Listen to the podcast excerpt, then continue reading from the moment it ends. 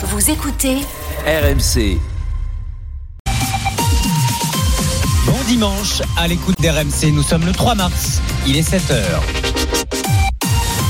RMC, la matinale week-end. C'est l'heure du journal de Stéphane Duguet. Bonjour Stéphane. Bonjour Mathieu, bonjour Peggy, bonjour à tous. MeToo garçon, un hashtag pour témoigner des violences sexuelles chez les hommes. RMC vous diffuse le témoignage d'un homme victime dans son enfance. Ce soir, fin du 60e salon de l'agriculture, on fait le bilan avec les agriculteurs euh, dans le salon. Et puis Kylian Mbappé a eu une discussion avec Luis Enrique, le coach du PSG l'avait sorti à la mi-temps vendredi. Une semaine après le discours sur les violences sexuelles de l'actrice Judith Godrèche au César, la parole continue de se libérer aussi chez les hommes. Oui, le témoignage du comédien Aurélien Vic sur les violences qu'il a subies a donné un hashtag MeToo garçon. Des dizaines et des dizaines d'hommes racontent les viols et les agressions sexuelles dont ils sont victimes. Un chiffre à retenir, 80% des hommes victimes le sont avant 18 ans, contrairement aux femmes qui le sont toute leur vie. Parmi les témoignages de ces hommes, il y a Tony, contacté par Nicolas Traîneau.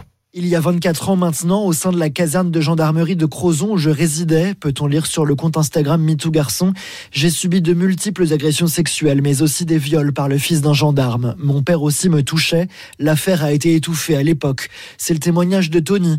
Il avait 4 ans en 1998. Ça m'a détruit. Très sincèrement, moi je me sens sali. Le fait d'en parler et tout ça, bien que ce soit difficile, j'ai l'impression de d'évacuer tout ça un peu. Ce jeune homme de 29 ans a porté plainte en 2021, mais on m'annonce aujourd'hui, écrit-il, que comme l'agresseur avait 12 ans et donc moins de 13, comme le dit la loi, il ne sera pas jugé pénalement. Je comprends pas que ça passe entre les mailles du filet aussi facilement, en fait. Ça me plombe. Alors l'apparition de MeToo Garçon lui redonne de l'espoir. Je l'ai vu comme un cadeau presque. Une semaine après les Césars, l'association Les Papillons qui lutte contre les violences sexuelles, fondée par Laurent Boyer, espère qu'une réponse sera apportée à cette vague de témoignages. Au final, il s'est pas passé grand-chose quand même depuis que Judith Godrèche a parlé. On parle, on parle, mais est-ce qu'on nous entend? Ça, c'est la vraie question. Il encourage les personnalités de tout milieu à témoigner à leur tour pour briser le tabou. Témoignage RMC recueilli par Nicolas Traîneau. RMC, il est 7 heures de direction maintenant, le salon de l'agriculture qui vit ces dernières heures. Mais si vous n'êtes pas encore allé euh, admirer les vaches, les chèvres et les moutons porte de Versailles à Paris, vous avez jusqu'à 19h ce soir un salon marqué par la forte mobilisation des agriculteurs et des revendications largement médiatisées,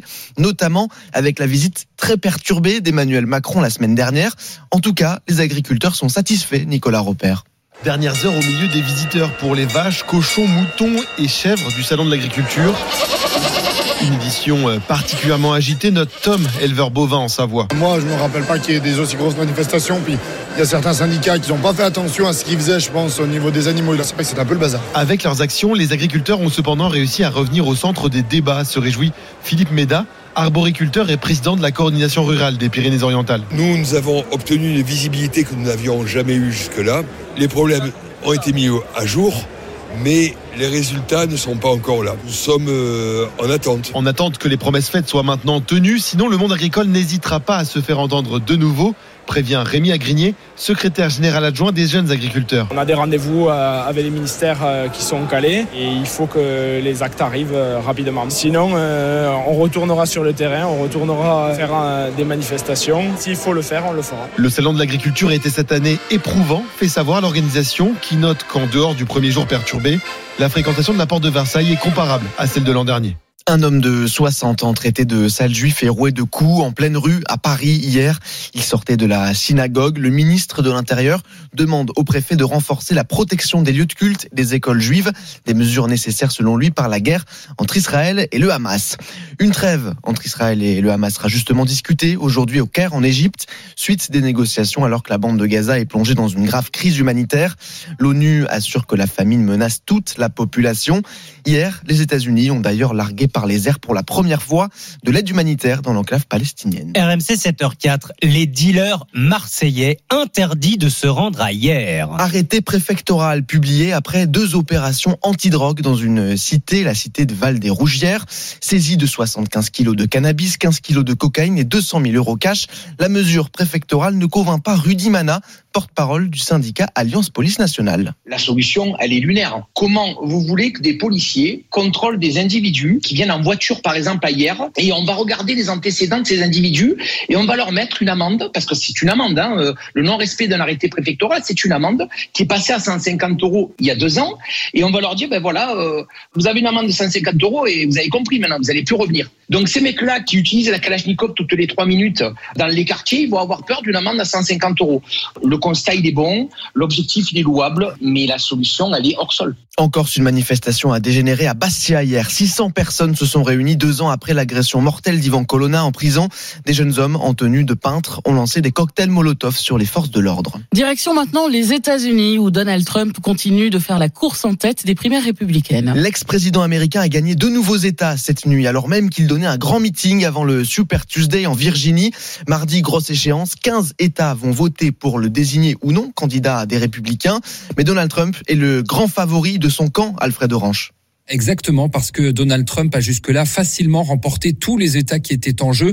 Il a d'ailleurs ajouté euh, cette nuit deux nouveaux États à son compteur, le Michigan et le Missouri, devant sa rivale Nikki Haley. Sûr de lui et de sa victoire, il n'a pas prévu de poursuivre les meetings ces prochains jours. Le candidat républicain devrait d'ailleurs continuer d'accentuer son immense avance la semaine prochaine lors de ce Super Tuesday, ce Super Mardi, où 15 États sont appelés à voter en même temps pour désigner leur candidat à investiture républicaine. Un tiers des délégués nécessaires à cette investiture sont en jeu ce jour-là. Une victoire dans ces territoires entérinerait presque définitivement sa candidature à la Maison-Blanche. Allez les sports et d'abord Stéphane cette explication de texte entre Kylian Mbappé et son entraîneur du PSG Luis Enrique. Oui, sorti à la mi-temps vendredi soir Monaco PSG, les deux hommes se sont parlé franchement Arthur Perrault. Oui, une discussion en tête à tête au campus PSG de Poissy à la demande de Kylian Mbappé. Un échange dans un climat serein jugé constructif. L'entraîneur parisien a profité de l'occasion pour expliquer à la star de Bondy son traitement sur les trois derniers matchs de championnat. Le coach espagnol estime que depuis le 7 février, le match contre Brest en Coupe de France, l'attaquant n'est plus le même. La faute peut être au coup reçu à la cheville gauche qui aurait pu avoir des conséquences beaucoup plus graves. Ajoutez à cela la volonté de Luis Enrique de déjà préparer l'avenir du PSG avec le départ annoncé de Kylian Mbappé. Une chose est sûre, la gestion du joueur ne sera pas la même en Ligue 1 et lors des grands rendez-vous. Le huitième de finale retour de Ligue des Champions contre la Real Sociedad mardi en est un. Le capitaine des Bleus est attendu au tournant par son coach. Monaco PSG, ça avait donné 0-0 vendredi. Hier, Lille a gagné 1-0 à Reims. Marseille a déroulé contre Clermont 5 à 1, sixième provisoire de Ligue 1. Tout à l'heure, suite et fin de la 24e journée à suivre sur RMC, bien évidemment. À 15h, 17h, vous aurez le derby breton. Rennes, Lorient, 20h45. Lyon reçoit Lens. Et puis pour terminer, rugby à 7 avec la victoire des Bleus hier. Ils vont en demi-finale après avoir gagné 14 à 0 contre les États-Unis. L'un des artisans de la victoire, Antoine Dupont, surpris par l'engouement des supporters autour de lui.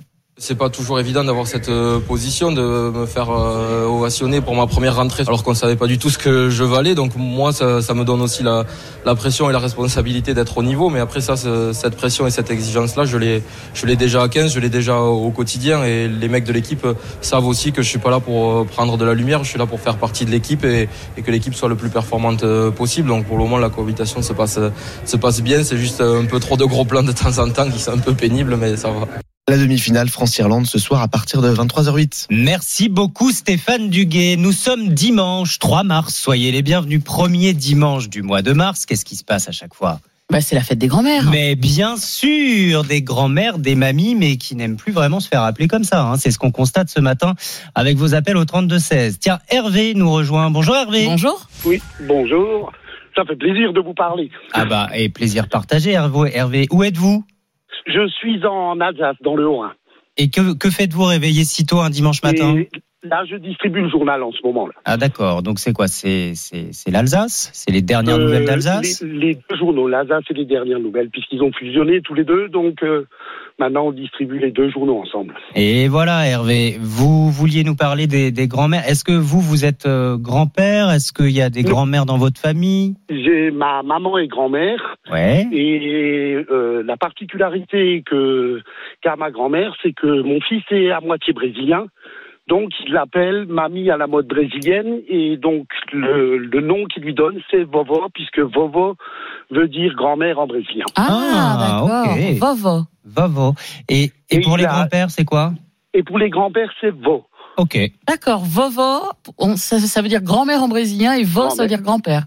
Oui, voilà. Et la particularité aussi avec les grands-mères brésiliennes, c'est que ils sont très respectueux au Brésil et donc les grands-parents, les enfin les, les grands-mères, les enfants doivent les tutoyer, les vous voyez. Ah les oui, enfants ou les petits enfants il tutoie le grand-père, mais il vous voit la grand-mère. Ah tiens. Ah bon? Et les enfants tutoient et vous voient les, ou vous voient les parents ou comment ça les se passe enfants peuvent, peuvent tutoyer les parents. Ah ouais Eh bien, dites-moi, Mais il faut vous grand-mère, voyez la la grand-mère. Ah d'accord. Oui. la grand-mère vénérée au Brésil. On en génial. apprend des Oui, choses. voilà, hein. La grand-mère, c'est quelqu'un de très très important dans une famille brésilienne. On en apprend des choses avec les auditeurs d'RMC le matin. Euh, message de Fabien aussi sur euh, l'appli Direct Studio. Je souhaite que mon petit-fils Léon, qui a bientôt 15 mois, m'appelle Papy Tartine. Oh, c'est trop mignon. Et oui, et Fabien qui a même euh, offert un petit livre illustré euh, réalisé par ses soins à Noël, et il l'a signé Papy Tartine hein, pour euh, voilà. Euh, chez Julien, euh, ah si, Panou et Mamoun, voilà comment se faisaient appeler ses grands-parents maternels. Continuez de nous dire. Ouais, chez Marco, lui, il faut appeler ses grands-parents Maminette et Papou. Oh, c'est mignon. Hervé, vous avez déjà une idée de comment vous voudriez vous faire appeler quand vous serez grand-père? Euh, papy m'ira très très bien. Ah bah d'accord, ok. Bah écoutez, c'est c'est parfait. Comme ça, on a tout le panel. Mais c'est vrai que de plus en plus de grands-parents aiment bien des surnoms un peu plus originaux. On continue d'en parler avec vous au 32 16 et sur l'appli RMC. Bon dimanche Hervé. Merci. À, à bientôt. Il est 7h11 minutes. À suivre dans la matinale week-end. L'obésité touche désormais un milliard de personnes dans le monde, chiffre qui a doublé en 30 ans, quadruplé même chez les enfants. C'est une maladie, ça devrait être reconnu comme tel pour pouvoir la traiter, sauf que ce n'est pas le cas en France.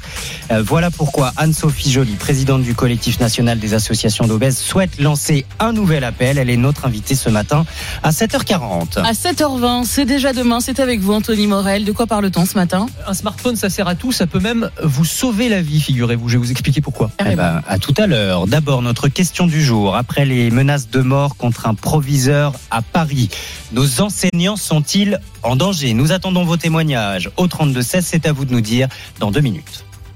RMC 6h30, 9h30, la matinale week-end.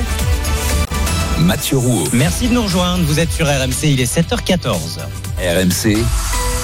À vous de nous dire. Bonjour Margot Bourdin. Bonjour Peggy, bonjour à tous. Avec vous, Margot, décryptons notre question d'actualité avant de vous donner la parole au 32-16.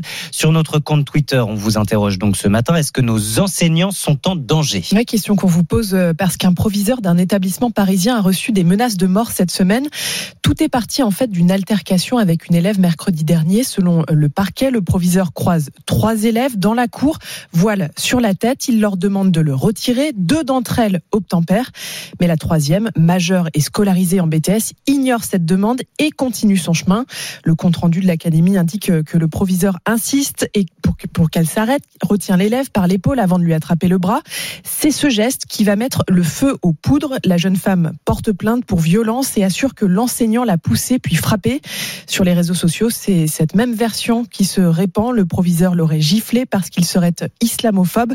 Il reçoit alors plusieurs menaces de mort, un embrasement que déplore Nicolas Bray, membre du syndicat national des chefs d'établissement. Ça a mis la communauté scolaire euh, en émoi, qui s'est euh, soudée euh, derrière son proviseur sur les réseaux sociaux. On a l'habitude que des groupes fassent pression. C'est aussi un moyen de, faire reculer ce que nous portons collectivement, qu'est qu'est la laïcité. Et c'est ce qu'on n'accepte pas en fait. Le directeur de l'établissement a porté plainte pour acte d'intimidation. Sur Twitter, la ministre de l'Éducation nationale a apporté son soutien au proviseur. Nicole Belloubet indique avoir saisi le procureur. Une enquête est ouverte pour cyberharcèlement. Alors, ce proviseur ne semble pas être le seul hein, à être menacé, puisque vendredi, une autre chef d'établissement a témoigné sur Twitter avoir vécu une situation similaire. Oui, oui, cette euh, proviseure raconte dans une série de messages publiés sur le réseau social avoir reçu des menaces après l'exclusion d'un élève en conseil de discipline en février dernier. L'un des deux parents de cet élève, visiblement très mécontent de la décision prise, se rend dans l'établissement et profère des menaces de mort à l'encontre de cette chef d'établissement qui, comme beaucoup d'autres, vit sur place. Dans la foulée, elle dépose une plainte, mais le mal est fait. Elle écrit sur Twitter ne pas être sortie de chez elle depuis autrement qu'en voiture par peur de représailles. On ne se lève pas le matin en se disant qu'on va subir des menaces de mort, dit-elle. Sur le réseau social, elle dénonce deux problèmes, le ségrégationnisme et l'absence de mixité dans les établissements. Oui, tout cela fait tristement écho à l'assassinat de Samuel Paty, de Dominique Bernard, et qui rappelle la nécessité de protéger le personnel éducatif et les établissements. Oui, en octobre dernier, après l'attentat d'Arras, la première ministre de l'époque, Elisabeth Borne, s'était dite favorable à l'installation de, de boutons d'urgence dans les établissements. Un questionnaire avait également été envoyé à tous les chefs d'établissement pour faire remonter les, les failles de sécurité. Et parmi les pistes envisagées à l'époque par le ministère pour y répondre, la pose d'alarme anti-intrusion reliée aux forces de l'ordre ou encore la formation à la gestion de crise à tous les personnels éducatifs. Alors à vous de nous dire, est-ce que nos enseignants sont en danger? Eh bien, vous répondez ce matin oui à 91% à notre consultation RMC sur Twitter. Malheureusement, est-ce étonnant? Oui, à 91%. L'école en danger, nous sommes en danger au sein d'un établissement scolaire. Oui, à 91%, encore plus quand on y enseigne. Merci beaucoup Margot. Vos témoignages nécessaires bien sûr ce matin au 32-16, celui de Sébastien tout de suite. Bonjour Sébastien. Oui, bonjour. Merci d'être avec nous. Vous êtes vous-même euh, enseignant en école primaire, hein, c'est ça? Oui, c'est ça, j'ai des CM2 et, euh, à Clichy- à Clichy-sous-Bois. donc en, en région parisienne. Sébastien, est-ce que vous aussi, euh, à un moment donné de votre carrière, récemment ou pas, vous vous êtes senti menacé, en danger? Alors, euh, en faisant l'enseignement, je ne me sens pas vraiment menacé ou en danger, mais je sais par contre que je dois faire attention lorsque j'interviens, par exemple, sur un élève qui a un mauvais comportement. Parce que- Parce qu'en voulant me protéger, je peux, je peux risque peut-être d'avoir des, d'avoir des problèmes. Faut que je fasse très attention. Même avec des enfants en primaire, parce que samedi on est encore Oui. en primaire. Oui, c'est vrai. On se dit que c'est quand même dingue qu'on puisse se sentir en danger, qu'il faille faire attention à ce qu'on dit et de quelle manière on le dit pour des enfants aussi jeunes. Oui, exactement. Euh, j'ai un exemple, par exemple, euh, quand on intervient, on va prendre un enfant par le bras pour l'écarter des autres. Et ben, par exemple, moi, j'ai un jour dans un rang, un enfant, ce qu'il m'a fait, ben, il m'a dit, euh, mais euh, qu'est-ce que tu me fais là? Donc ça montre bien qu'il, ça montre bien que l'élève sait qu'on n'a vraiment pas le droit de les toucher et que euh, ça peut aller vers les parents, puis peut aller plus, peut aller plus loin. Vous évitez tout contact euh, physique. C'est vrai que c'est... Alors non, je l'évite pas, parce que quand je dois intervenir, je dois intervenir, si vraiment il y a un enfant, quand les enfants, il y a un danger pour les autres élèves, ben je vais, euh, ça m'est arrivé déjà de contenir un enfant, de Ouais, s'ils se battent. Mais justement, je, re- je rebondis sur sur ce que vous dites parce que l'enfant qui dit, il sait très bien que vous n'avez pas le droit de le toucher. C'est réel, ça? Un enseignant n'a pas le droit d'entrer en contact physique, si nécessaire, avec son élève? Bah, je, je pense, oui, je pense. Je, je sais pas s'il y a vraiment une réglementation par rapport à ça, mais voilà. Pas à moi, ma connaissance, Sébastien. C'est pour ça que je Pardon? vous pose la question. Pas à ma connaissance. Et c'est vrai que ça fait plusieurs années qu'on entend ça partout. Les élèves qui disent, t'as pas le droit de me toucher. Oui, sauf que quand l'élève met en danger un autre élève, il faut bien intervenir. Exactement. Donc, euh, donc du coup, ben, il faut euh, vraiment faire, voilà, faut faire très attention euh, parce qu'on sait que derrière il peut y avoir quelque chose. Donc euh, voilà, c'est c'est difficile et je peux comprendre qu'il peut y avoir euh, des fois de- qu'on peut qu'on n'ait pas trop envie d'intervenir ou pas, malheureusement parce que s'il s'il y a un risque derrière. Mais bon, voilà, moi j'ai toujours voulu intervenir parce que c'est dans le- pour, pour- par rapport aux autres élèves qui peuvent être en danger. Mais c'est ce qui est arrivé à, ce proviseur qui a voulu euh, retenir cet élève qui euh, l'ignorait, euh, qui ne voulait pas l'écouter, et qui ensuite a vraisemblablement pardon, transformé la réalité. Et ça s'est amplifié sur les réseaux sociaux. C'est le problème aussi, les réseaux sociaux, Sébastien, ce qu'on peut faire de cette déformation de réalité? Ah oui, bien sûr, hein, puisque euh, même à mon niveau en CM2, euh, ils sont ils sont quasiment tous sur des réseaux sociaux et En CM2 et- oui, oui, oui. Même, même, je pense, euh, je pense. Ah, les sont- TikTok et ce genre de choses. Plutôt même. Ouais. Et il y a euh, une autre chose intéressante dans ce que dit euh, la proviseure du deuxième témoignage dont vous avez été euh, Margot Bourdin, c'est que c'est le résultat tout ça de la de la ségrégation, d'une forme de ghetto scolaire. Est-ce que vous partagez ce, sentiment, Sébastien? Oui, un petit peu, parce que voilà, euh, moi je suis vraiment dans, dans, dans un centre de la cité de sous-bois et euh, et il n'y a pas du tout mixité aucune, quoi. C'est vraiment, euh, euh, c'est des élèves qui qui vraiment euh, sont tous du même milieu social et qui En grande précarité? pas en grande difficulté financière, etc. Donc voilà, ils connaissent pas ils connaissent pas d'autre chose que que les difficultés qu'ils ont tous les jours, quoi. Et cette proviseure ajoute que c'est comme ça qu'on pourra euh, résoudre le problème, euh, s'attaquer à cette euh, ségrégation, milieu social quel qu'il soit, hein, mixité quelle qu'elle soit. Euh, c'est ça véritablement les causes de euh, cette série de faits divers euh, selon cette euh, proviseure. Merci beaucoup Sébastien de votre témoignage Merci ce beaucoup. matin au 32-16. Vous poursuivez bien évidemment. Bon dimanche à vous. Il est 7h21 minutes. Anthony Morel arrive dans quelques secondes. RMC, la matinale week-end. Mathieu Rouault. Il est 7h23. RMC, C'est déjà demain. L'actualité des nouvelles technologies, c'est tous les jours sur RMC avec Anthony Morel. Bonjour Anthony. Bonjour Peggy, bonjour Mathieu. Notre bon vieux smartphone qui décidément sert à tout, même à se protéger, nous dites-vous ce matin, contre une agression quand on sort le soir. Ouais, je voulais vous présenter une innovation géniale. Alors c'est même un étui, une coque de smartphone qui va protéger le smartphone, ça c'est bien, mais aussi celui ou celle qui porte le smartphone. Ça s'appelle Safety, S-A-F-E-E, c'est une innovation marseillaise, c'est un petit boîtier qui s'aimante à l'arrière du téléphone et qui a été conçu pour dissuader un agresseur potentiel. Le principe est simple, je me fais attaquer ou je sens qu'il y a une menace, qu'une situation est un peu tendue, j'ai juste à appuyer sur un petit bouton et ça va déclencher une alarme 130 décibels, donc comme une alarme de maison, la plupart du temps ça va faire fuir l'agresseur, c'est le but, mais ça s'arrête pas là. Ça va activer automatiquement le micro, la caméra, la géolocalisation, ça va envoyer toutes ces informations-là à des contacts d'urgence, donc ça peut être des amis ou de la famille. Et ce qui est très malin, c'est que ça peut s'adapter à plein de cas de figure, des agressions de rue évidemment, mais aussi pour tout ce qui est harcèlement scolaire, violence conjugale. À ce moment-là, on met l'appareil en mode silencieux, mais en appuyant discrètement sur le bouton, eh bien on peut enregistrer une conversation, l'envoyer au contact d'urgence et, et expliquer bah, qu'on est euh, qu'on est en danger. À terme, on n'aurait même plus besoin d'ailleurs d'appuyer sur un bouton. Il suffira de prononcer un mot de sécurité pour déclencher euh, l'alarme. Euh, il faudra choisir un mot pas trop commun parce que sinon elle se déclenchera n'importe comment. Mais je trouve que l'innovation et l'idée est particulièrement ingénieuse. Ouais. Et alors, il existe aussi des applications pour lutter contre le harcèlement de rue. Absolument, il y en a de plus en plus. Je vais vous en citer une qui s'appelle Mon Chaperon. Mon Chaperon, c'est une appli qui permet de se faire raccompagner virtuellement quand on rentre chez soi. Le principe, ça va être de faire surveiller ses déplacements à distance par une sorte d'ange gardien qui va s'assurer que tout va bien. Donc vous entrez la destination où vous vous rendez, votre domicile par exemple, vous sélectionnez parmi vos contacts un ou plusieurs compagnons, ça peut être un ami, votre frère, peu importe, et ces personnes vont pouvoir, grâce au GPS de votre smartphone, eh bien suivre do- votre progression sur une carte, savoir exactement où vous en êtes. Et là encore, via un bouton d'urgence, vous pouvez signaler un problème. Alors évidemment, c'est toujours la même chose. hein. Il faut quand même avoir le temps de se saisir de son téléphone en cas d'agression. C'est toujours un peu compliqué. C'est la limite de ces dispositifs. Faut être clair. Oui, c'est pas euh, si j'emprunte un chemin différent, euh, ça crée une alerte parce que là, euh, Non, il y a non, bah là, des euh, situations du samedi soir où on sait plus trop quel chemin on prend. Hein. Ah oui, d'accord. Ah, j'avais pas pensé à ça. Bah, Ouais. ça c'est clair. Je, je prends exemple sur vous, Peggy. La solution la plus radicale, Anthony, c'est cette bombe lacrymogène connectée au smartphone. Oui, alors seulement aux États-Unis euh, pour l'instant, forcément, ça s'appelle le Defender.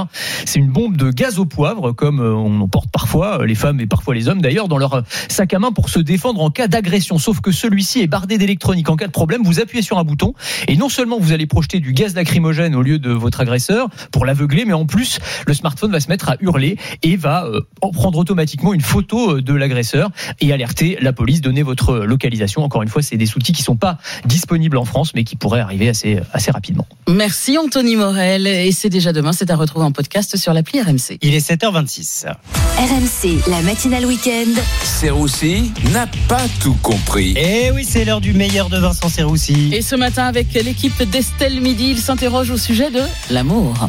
On rester en couple toute sa vie, ben oui, oui, c'est pas obligatoire d'être heureux, bien sûr, Euh, évidemment. oui, oui. On peut vivre avec la même personne euh, toute sa vie. Bah, d'ailleurs, je voulais un peu demander bah, à Fred. Oui, bah, du coup, non. Euh, on va demander à Pierre aussi. Ben non, mais du coup, non. On va demander à Emmanuel. Non, non. Estelle, ouais, Estelle, ouais, non. Bah, c'est c'est Bah, bien, non vous plus. parlez d'un sujet que vous maîtrisez, en tout cas. Fait plaisir.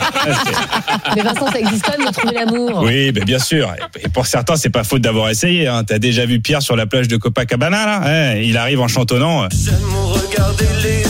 Eh, eh. Il repère une nana, il la drague, et là, la meuf lui dit... euh, Tu veux être mon ami eh oui, c'est dur, hein. C'est dur pour Pierre. Aïe, aïe, aïe, aïe, aïe. C'est pour toi, ça. C'est pour moi aussi, oui. On est dans la même team. Donc, vous pensez pas qu'on peut rester avec la même personne toute sa vie? Écoutez, il y a deux catégories. Il y a ceux qui sont lucides et qui ne croient pas en l'amour éternel, et il y a les femmes. Voilà. Euh, euh, eh oui. Demande à un homme qui est en couple depuis 20 ans si ça se passe bien. Il te répond, t'as l'impression qu'il a des brûlures à l'estomac. Hein. Ça se passe bien? Ouais, ouais, ouais, ouais, ouais, ouais, ouais. Un peu dur, mais ça va, ça va. Il faut voir les couples qui sont restés 60 ans ensemble. D'ailleurs, ils s'appellent même pas par leur prénom. Hein. La femme, elle appelle son mari, elle fait oh, hé, hé, oh, hé, hé, hé. Il y a 400 personnes sur place, même lui, il se reconnaît. D'ailleurs, bah oui, tu, le vois euh, dans les surnoms qui se donnent, hein, les couples. hein. Avant, c'était mon cœur, mon amour. 40 ans après, t'as vu comment ils s'appellent, les couples? C'est mon compagnon de route. ça, ça veut dire on a paniqué depuis 15 ans, il faut le savoir. hein. Ouais, ouais. Et puis il faut voir leur conversation aussi. hein. Putain, mais qu'est-ce que tu fous, bordel? Tu me chies dans les bottes, Vincent Où sont les voitures? Eh, la tendresse, l'amour, hein, ça, ça donne envie. Hein. Vous êtes un peu pessimiste hein, quand même. Non mais Estelle, ça reste des blagues évidemment. Moi je crois, je crois en l'amour éternel, euh, en l'engagement qui est une belle valeur. Et j'ai des exemples autour de moi, hein, des personnes qui sont restées toute leur vie avec la même personne. Ouais, mon cousin, mon cousin Samuel Cohen, ça fait 43 ans qu'il vit chez sa mère. Voilà. Vincent Serroussi, qui n'est qu'amour, mesdames, messieurs. Mais oui, nous ne sommes qu'amour. Évidemment. C'est vrai, Peggy? Oui, bah bien sûr. Ah, vous y On croyez s'aime vous tous. À l'amour Ah, que- éternel? Ah bah, Ouais. il faut bien croire à quelque chose, Mathieu, à un Oui, moment donné. faut, faut bien rêver le dimanche matin. Vous avez raison. Allez, la météo et les infos dans quelques secondes. Météo importante ce matin, Peggy. Oui, avec un épisode neigeux sur le massif central où il y a quatre départements en vigilance orange verglas. Attention également aux avalanches. Deux départements sont concernés par une vigilance orange, la Savoie et les Hautes-Alpes. Épisode neigeux conséquent donc sur le massif central qui va se poursuivre cet après-midi. Et attention parce que la neige pourrait euh, glisser en pleine vers la vallée du Rhône. Donc attention si vous êtes sur l'autoroute A7.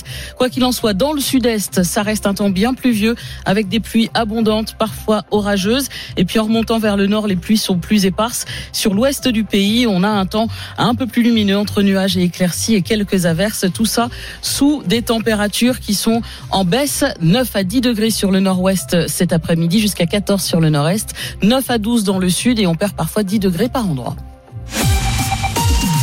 Nous sommes le dimanche 3 mars. Excellent réveil à vous. Vous êtes sur RMC, il est 7h30. RMC, la matinale week-end. Et c'est l'heure d'un nouveau journal avec vous, Clara Gabillet. Bonjour. Bonjour Peggy, bonjour Mathieu, bonjour à tous. Accouché dans sa voiture sur la route car la maternité d'à côté est fermée, c'est ce qui est arrivé à une maman en Bretagne, témoignage RMC à suivre.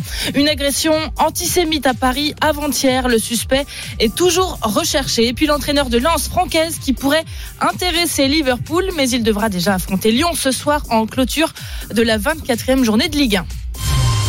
Commençons donc avec euh, ce témoignage RMC, celui d'un papa qui tentait de conduire sa femme à la maternité. Mais trop tard, Bettina a dû accoucher euh, dans la voiture encore en train de rouler. Il y avait 25 minutes de route à faire car la maternité de Guingamp, à côté de laquelle le couple vit, n'accueille plus d'accouchement depuis l'an dernier, faute euh, d'effectifs suffisants. Le pire a été évité. Charles Islin, le papa, soulagé. On roulait, roulait, roulait, et puis euh, j'ai vu ma femme qui achetait son téléphone et j'ai entendu euh, mon fils euh, pleurer. Moi, j'étais en train de conduire et je me suis pas arrêté parce que je me suis pas rendu compte qu'elle avait préparé ses mains pour pouvoir euh, rattraper euh, notre enfant et le mettre euh, le, le plus vite possible au niveau de la peau et sous une écharpe pour qu'il ait le moins froid possible. Nous avons eu de la chance sur plein de choses. Les conditions entre guillemets étaient presque parfaites pour euh, avoir euh, finalement un enfant dans, dans la voiture, mais euh, on n'aurait jamais voulu ça. Quoi. Ça ne serait jamais arrivé si la maternité de Guingamp était encore ouverte. Témoignage RMC recueilli par Cassandre Bro. On l'a appris hier, cette nouvelle agression antisémite à Paris.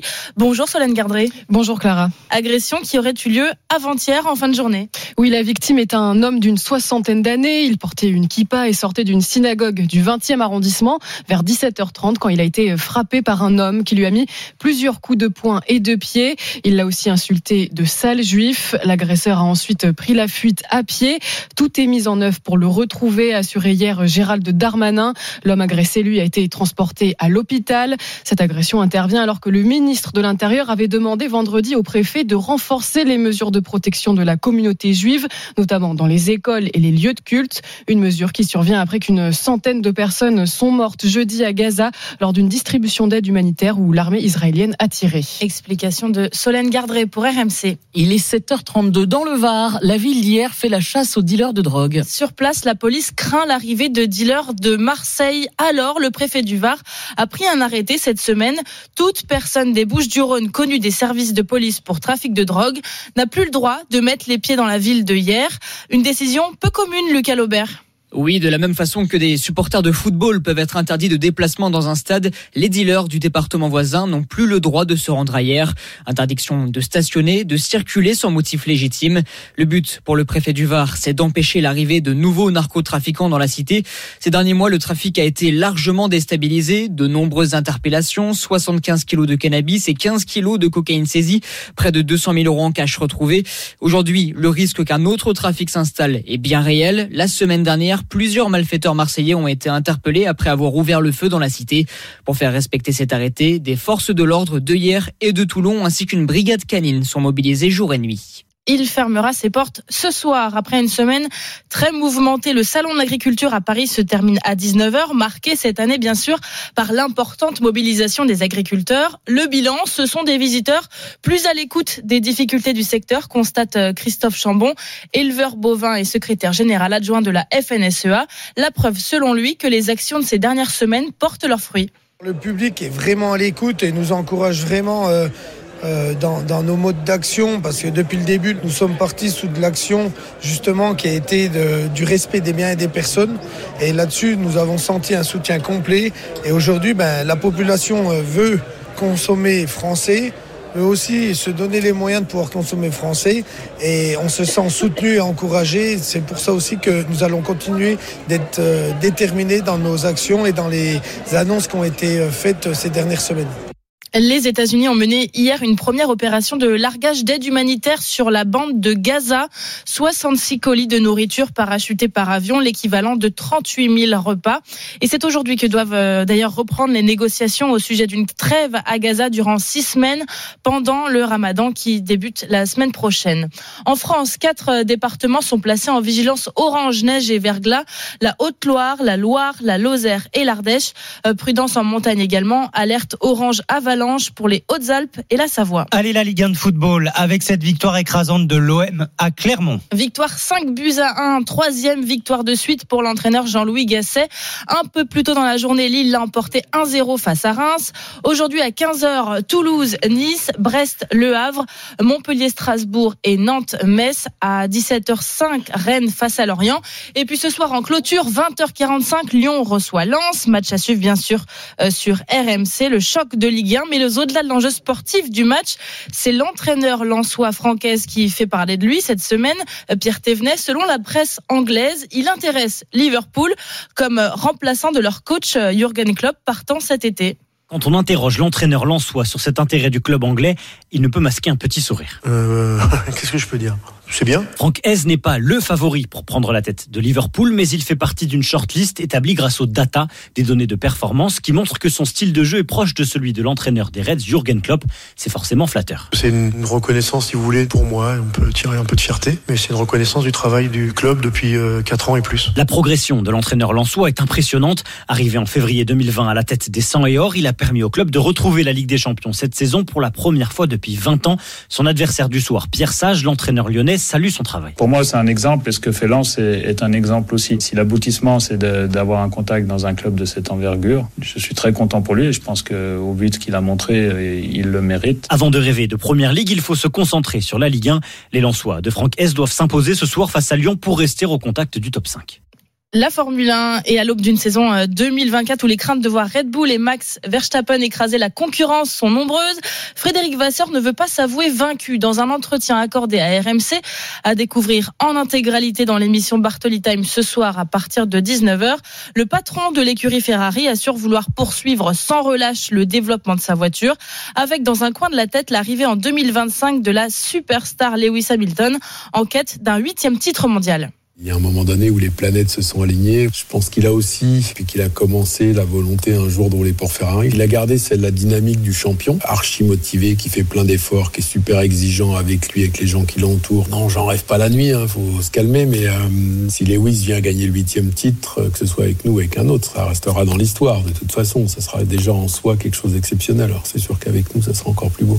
Un entretien à retrouver en intégralité euh, dans l'émission Bartoli Time ce soir à partir de 19h sur RMC.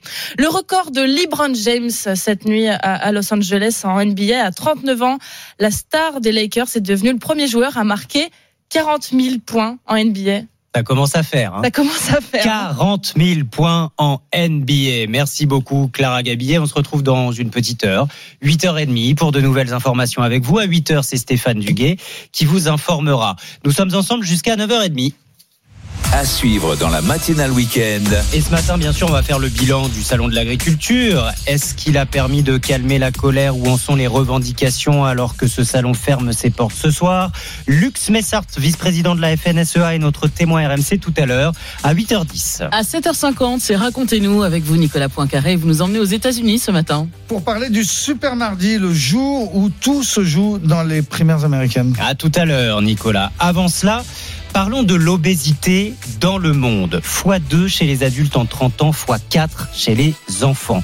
Je n'ai pas choisi d'être grosse. C'est le titre du livre que co-signe notre invité publié à l'occasion de la journée mondiale de lutte contre ce qu'elle aimerait voir enfin reconnu comme maladie. Et ça n'est pas le cas. Anne-Sophie Joly est notre invitée dans deux minutes sur RMC. RMC 6h30, 9h30, la matinale week-end. Mathieu Rouault. Bon réveil à l'écoute d'RMC, il est 7h41. RMC. L'invité du jour. Et l'invité du jour, c'est vous, Anne-Sophie Joly, présidente du collectif national des associations d'obèses, autrice de Je n'ai pas choisi d'être grosse aux éditions Solar. Bonjour. Bonjour à vous deux. Un livre nécessaire, un livre d'information, un livre de témoignages dont on va parler évidemment Anne-Sophie Joly.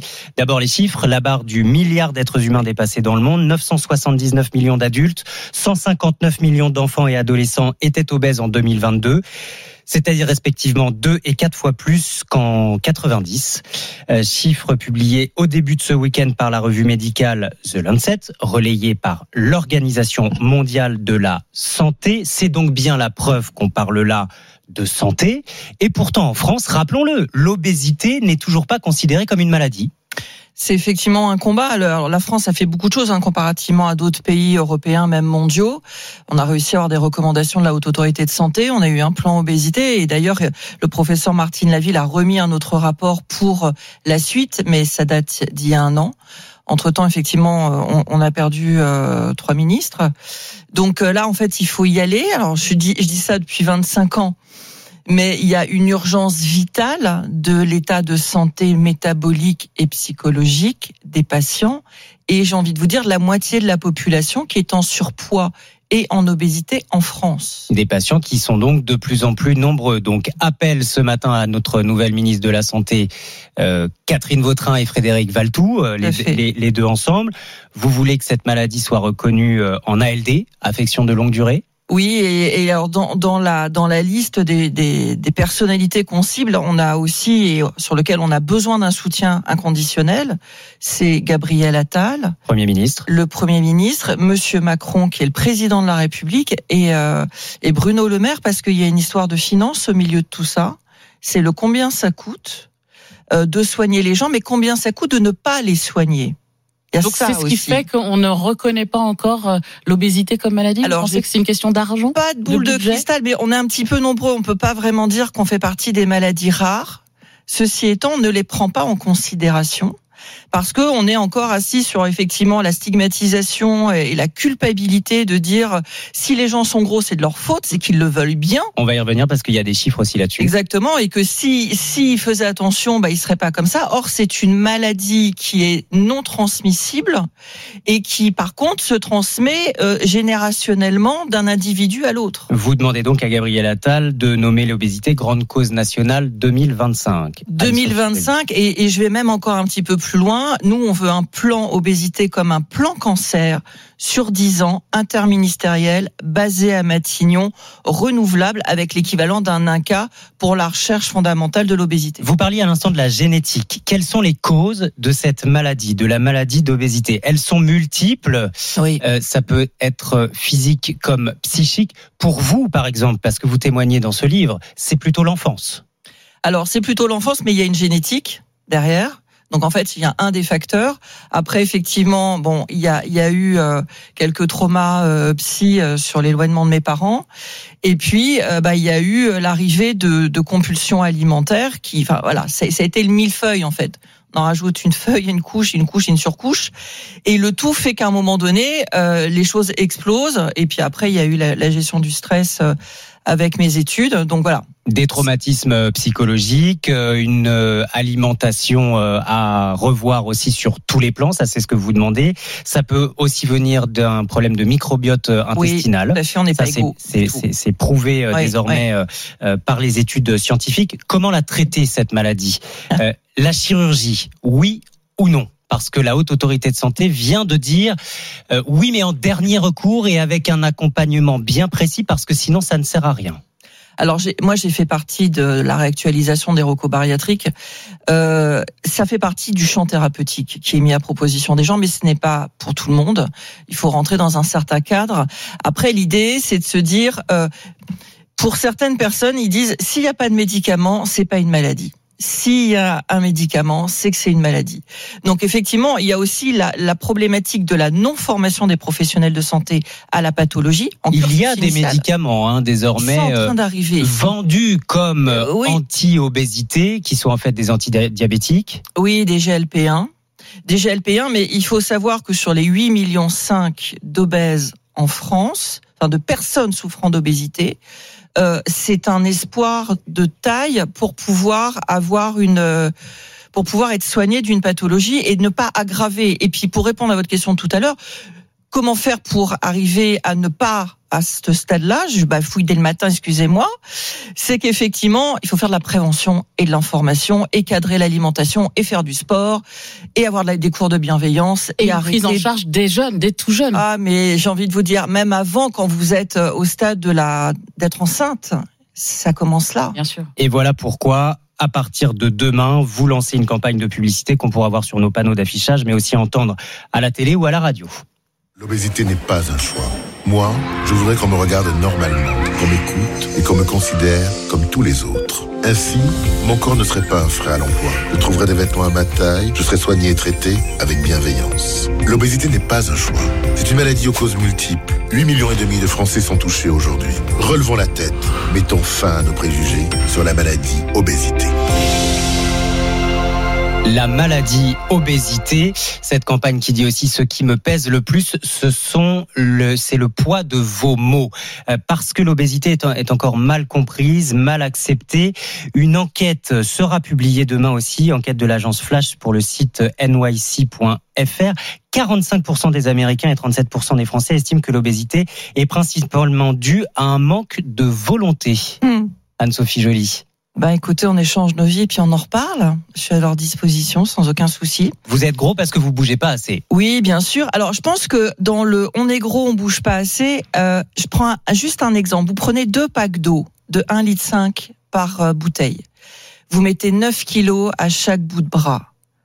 Moi, je vous invite à traîner vos 18 kilos pendant une heure dans le supermarché. Après, on en rediscute. Et ce n'est que 18 kilos. Il y a des gens qui pèsent 40, 60, 70, 100 kilos en trop. Et je peux vous assurer qu'effectivement, il faut avoir du courage.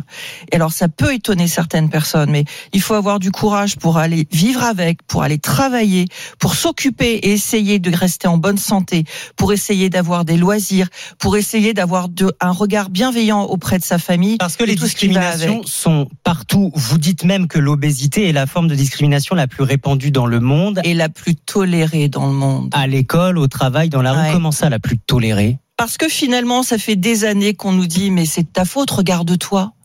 T'as fait des régimes et t'en es toujours à ce stade-là. Est-ce que vous êtes médecin?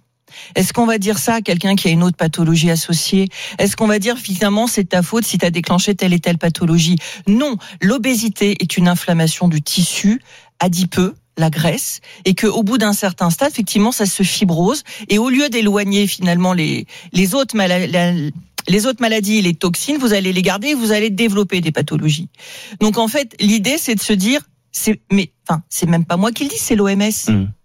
Donc est-ce qu'on va aller dire à l'OMS qu'ils disent n'importe quoi? Je ne crois pas. La grossophobie, punie ou pas dans le droit français? À ce jour, elle n'est pas punie. Mais dans le rapport que nous allons remettre euh, d'ici euh, quelques mois au ministre de la Santé et que sera remis également à Gabriel Attal et au président de la République, on veut que ça soit puni. Il faut légiférer et c'est une des propositions qui se fait euh, dans le rapport et qui est effectivement mis dans le livre. Et c'est le livre, c'est aussi un moment de se dire pour toutes les personnes qui souffrent de, de surpoids et d'obésité ayez de la bienveillance. Et puis pour tous ceux qui ne connaissent pas, eh ben, allez-y, prenez un petit coup de bienveillance aussi et regardez bien. Moi, je voulais juste remercier aussi Richard Zarzabadjian, qui est mon co-auteur, et Magloire, euh, qui a donné gentiment sa voix une fois de plus de crooner à notre publicité et à tous ceux qui nous aident depuis des années, à commencer par vous. Et je rappelle le titre de votre livre, Je n'ai pas choisi d'être gros ou grosse. Livre manifeste pour en finir avec la discrimination, c'est aux éditions Solar. Un grand merci d'être venu en studio vous. ce matin. Anne-Sophie Joly, présidente du collectif nation- national des associations d'obèses. À bientôt et bon dimanche. Il est 8h 10. RMC, la matinale. Vous écoutez RMC. Ah, ce petit générique qui nous rappelle bien des choses, et notamment Eva Longoria, qu'on va revoir tout bientôt, pas dans Desperate Housewives, mais dans une autre série à succès. Nous aurons tout le détail dans le bonus RMC dans deux minutes. Mais d'abord, Racontez-nous. l'heure de retrouver Nicolas Poincaré. Bonjour Nicolas. Bonjour Peggy, bonjour Mathieu. Bonjour. Aujourd'hui, l'histoire du Super Tuesday, le Super Mardi. C'est le jour le plus important des primaires américaines et ce sera mardi prochain. Oui, traditionnellement, c'est le premier mardi du mois de mars et c'est le jour clé, le jour où se joue le choix des deux candidats qui s'affronteront ensuite en novembre.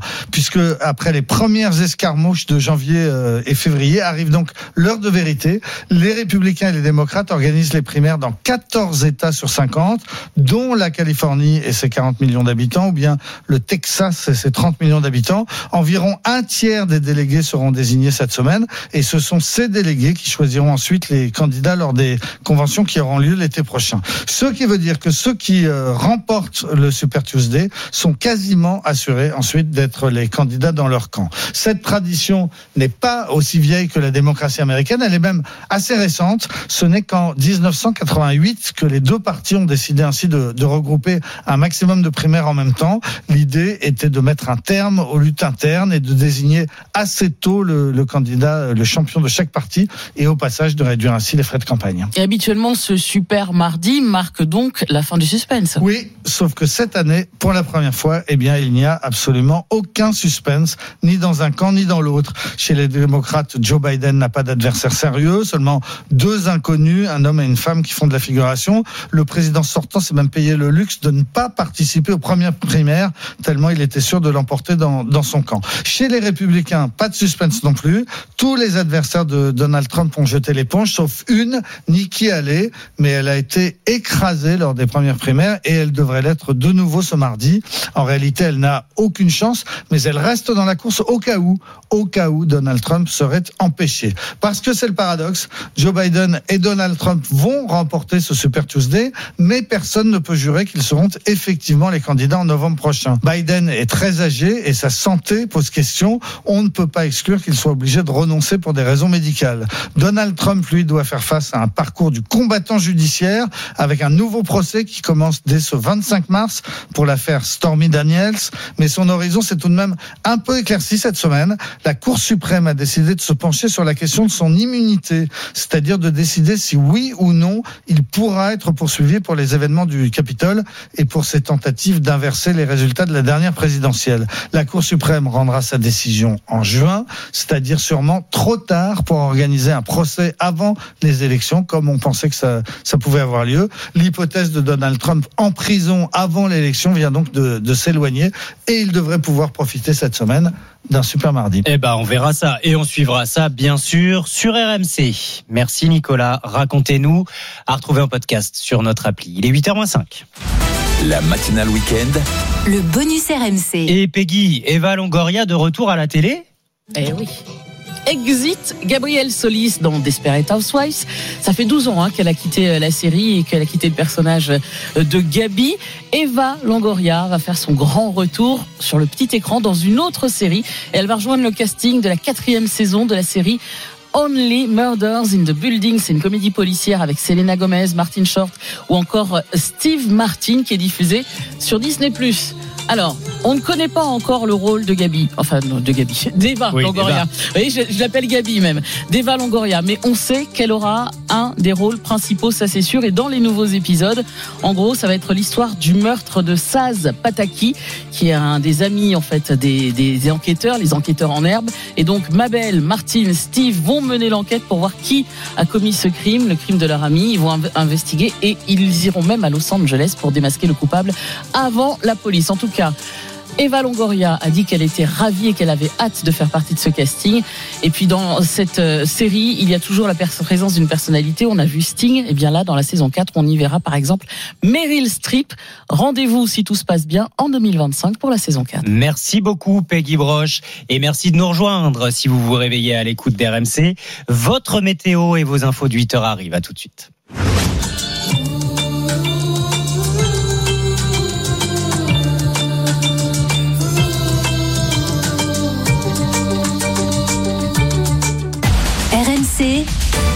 La matinale week-end.